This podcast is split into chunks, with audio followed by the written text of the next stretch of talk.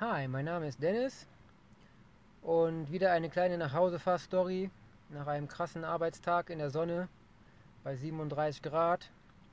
Und das Thema, was mir eben durch den Kopf geschossen ist, war, ist das Leben mit Ausreden einfacher? Fragezeichen. Diese Frage wirft weitere Fragen auf und ich möchte da auch eine weitere Frage an euch richten. Was sucht ihr für Ausreden für die Dinge, die ihr nicht mehr könnt, die ihr nicht wollt und die euch eingrenzen oder in eurer Freiheit reduzieren bei Tätigkeiten, die ihr ausführen müsst? Sprich Arbeit oder Dinge, die ihr nicht so gerne machen möchtet. Also werde ich wieder ein paar geistige äh, Sachen, die mir in den Kopf kommen, dazu auflisten ähm, und erzählen und vielleicht anhand von Beispielen hier ähm, festhalten. Und wenn euch das dann äh, weiterhelfen äh, könnte, ja, dann würde es mich sehr freuen. Ja, viel Spaß. Ich reise dann mal nach Hause. Ne? Einen Moment, jetzt geht's los. So. Heranschneiden. Ab geht's. So, das Schöne ist ja immer, wenn man das so festhält in diesem Format, dann fährt man ja quasi, man hat eine Tätigkeit und dann schweifen die Gedanken so rum und man kann sich dann doch, finde ich, sehr gut fokussieren auf die Schwerpunkte, die dieses Thema ähm, in sich hat. Ich muss nur gucken, dass die Fenster jetzt nicht, wenn die offen sind, den Ton ein bisschen so krass reduzieren. Ja, so geht's, glaube ich, denke ich. Ne? Ein bisschen hier vielleicht noch. Ja. Also, Thema war ja quasi, ähm, was für Ausreden suche ich? Oder ist es einfacher mit Ausreden für sich das tägliche Leben zu bestreiten? So kann man es auch formulieren, oder? Also ich finde, es macht das Leben nicht einfacher, wenn man Ausreden hat oder sucht oder sogar schon sehr penibel für sich festgehalten hat und diese abrufbar jedem hinwerfen kann, diese Ausreden. Ja, ob es jetzt ist, ähm, ich habe irgendwie Gelenkschmerzen, Hüftschmerzen oder ich kriege Kopfschmerzen oder das ist eine Schädigung durch lange, schwere Arbeit. Ja, ich bin ja jetzt schon alt, ich mache das ja schon ziemlich lange und ähm, es wird auch nicht besser. Ja, die Arbeit ist halt so und da kann man nichts ändern. Aber jetzt mal wirklich. Wenn eine Arbeit so ist, dass man sich dadurch kaputt macht, ja, und in diesem Zustand des Kaputtgehens immer Ausreden dafür sucht, warum man nichts dagegen tun kann, dass man kaputt geht, dann ist das doch schon ein ziemlich schwerer Mangel, den wir erzeugen an Lebensqualität. Oder meint er nicht? Dann wir mal zu das Fenster. Ja, so. Denn ich habe festgestellt für mich, wenn ich eine Ausrede suchen würde für, ähm, ich sage jetzt mal, ich kurve den ganzen Tag am Boden rum, mache das über Jahre, ja, und ich finde es nicht gut, was ich mache, aber ich verdiene damit mein Geld aber mein Körper und mein Geist leiden darunter, weil ich nicht frei bin und meine, ich meine Lebensqualität nicht erhöhen kann. Und mein Ziel ist es jetzt eigentlich immer, die Lebensqualität zu erhöhen. Ja, dass man besser lebt und nicht immer sich mehr, noch mehr kaputt macht. Weil sich mehr kaputt machen ist immer ein Abgeben von, von dieser Lebensqualität. Es gibt Menschen, die beschreiben manche Menschen, die immer Ausreden haben und keine, keinen möglichen Lösungsweg, zum Beispiel als Enten. Ja, dieses Bild, das darf man einmal visualisieren. Enten sind in dem Fall die Menschen, die, wenn man sie etwas fragt, den Gefragten damit antworten, das weiß ich nicht, da muss ich mal kurz klären oder das geht nicht, das gibt's nicht. Ja, und wenn sie dann weggehen, um das zu klären, und du dann theoretisch mal mitbekommen würdest, wo sie hingehen, dann gehen sie nicht zu dem, der das klären könnte oder das Wissen hätte, es zu klären, sondern gehen zu weiteren Enten. Ja, also das Bild ist nicht von mir, das macht ein ganz berühmter Mensch. den kennt ihr bestimmt auch, wenn er so Persönlichkeitsentwicklung macht und ähm, allerhand andere Sachen, die euch im Geiste entwickeln können. Ja, dann machen wir mal so. Enten sind dann die, die immer Ausreden suchen. Und da bin ich kein Fan von. Jetzt das Gegenteil von der Ente, ja, ist der Adler. Wenn du einen Adler gefunden hast, der labert nicht viel rum, der überlegt fachmännisch. Und das hat er auch aufgebaut, dieses fachmännische Wissen und diese Selbstständigkeit und dieses intrinsische Verlangen, ein Problem zu lösen, um dem Gegenüber zu helfen, weil er weiß, damit ist auch sich, sich selber geholfen. Dann wird dieser Adler nicht zu einer Ente laufen und sagen, hör mal, ich habe keine Ahnung, wie das geht, mach das mal, so wie du es am besten hältst, sondern dieser Adler, der, der nimmt einen kreativen Lösungsweg in Anspruch. Dieser kreative Lösungsweg könnte sein, ja, ähm, lieber Kunde, warten Sie mal einen Moment, ich gehe ähm, Ihre Anfrage an. Und wenn ich ähm, in Kürze eine Lösung für Sie gefunden habe, dann ähm, melde ich mich direkt bei Ihnen. Und in der Zeit können Sie gerne bei uns, ähm, wenn Sie zum Beispiel, nehmen wir mal Beispiel Hotel, ja, wenn du jetzt im Hotel kein Zimmer bekommst und die Enden dann weglaufen und sagen, äh, ja, da können wir nichts dran machen, die sind nicht bei unserem System drin, suchen sich ein anderes Hotel, dann sagt man, wenn jetzt der Kunde, wenn jetzt der, der, der das Hotelzimmer haben möchte, dann nicht nachgeht und sagt, ich habe aber bestellt, schauen Sie bitte nochmal nach. Und wenn die Ente nichts zur Lösung hat, dann fragt man eben, wo ist denn der Adler? Ja, das ist dann von äh, einem anderen berühmten Menschen dieses Beispiel, der das dann als Beispiel gebracht hat. Aber die Namen möchte ich halt nicht nennen, aber die könnt ihr selber mal nachschlagen, habt ihr wahrscheinlich auch das Buch drüber gelesen. Dann sagt man dann, ich hätte gern hier den Adler gesprochen. Dann gucken die Enten vielleicht doof, weil sie nicht wissen, was der Unterschied zwischen Adler und Ente ist. Ja? Das eine Tier ist durchsetzungsstark, das andere Tier ist äh, sehr kommunikativ, aber hat eben keine Lösung in der Kommunikation. Da hätte ich gerne jemanden, der das regeln könnte, ja? der Ahnung hat, der weiß, wie man das Problem angeht, diese Herausforderung. Und dann, wenn man Glück hat, hat man es geschafft, der Adler steht vor einem und dann macht er dieses, wo ich eben schon mit angefangen habe. Und sagt, gedulden Sie sich bitte einen Moment, ich werde eine Lösung für Sie finden und in der Zeit, ja, nehmen Sie bitte Platz, trinken Sie etwas, essen Sie gerne bei uns etwas, natürlich kostenlos und dann äh, werde ich in Kürze wieder zu, äh, bei Ihnen sein. Punkt.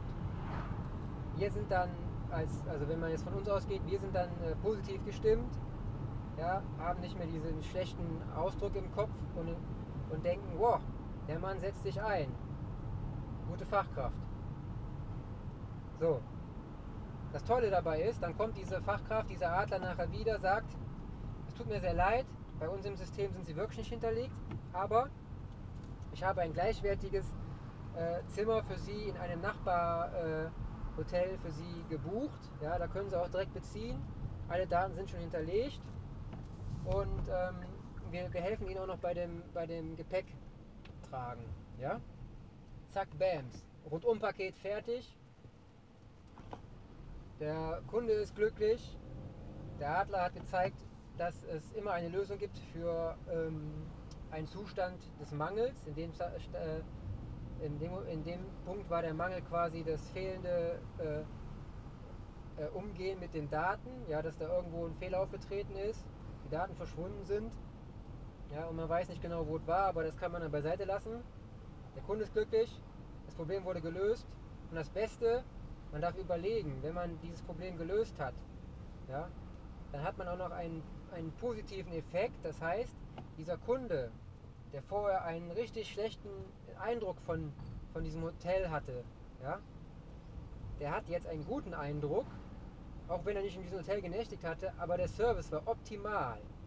Ja, das heißt, er spricht auch mit anderen Menschen darüber und erzählt diese Story, weil wenn wir eine Geschichte erzählen, ja, dann ist das so, dann erzeugen wir in den, in den Menschen ein Bild und dieses Bild ist äh, so kraftvoll positiv behaftet oder so kraftvoll negativ behaftet. Ja? Aber das Positive wollte man hier fördern.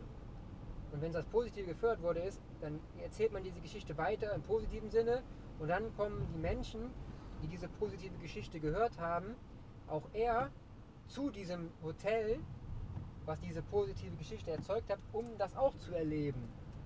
Ja? Und das wäre doch eine coole Sache. Das heißt, man hat viele neue Verbindungen geknüpft, um Menschen zu begeistern, Kunden zu binden, neue Kunden zu erzeugen. Und man weiß, es gibt eine Lösung für eventuelle Probleme, die entstehen. Das ist dann die Herausforderung.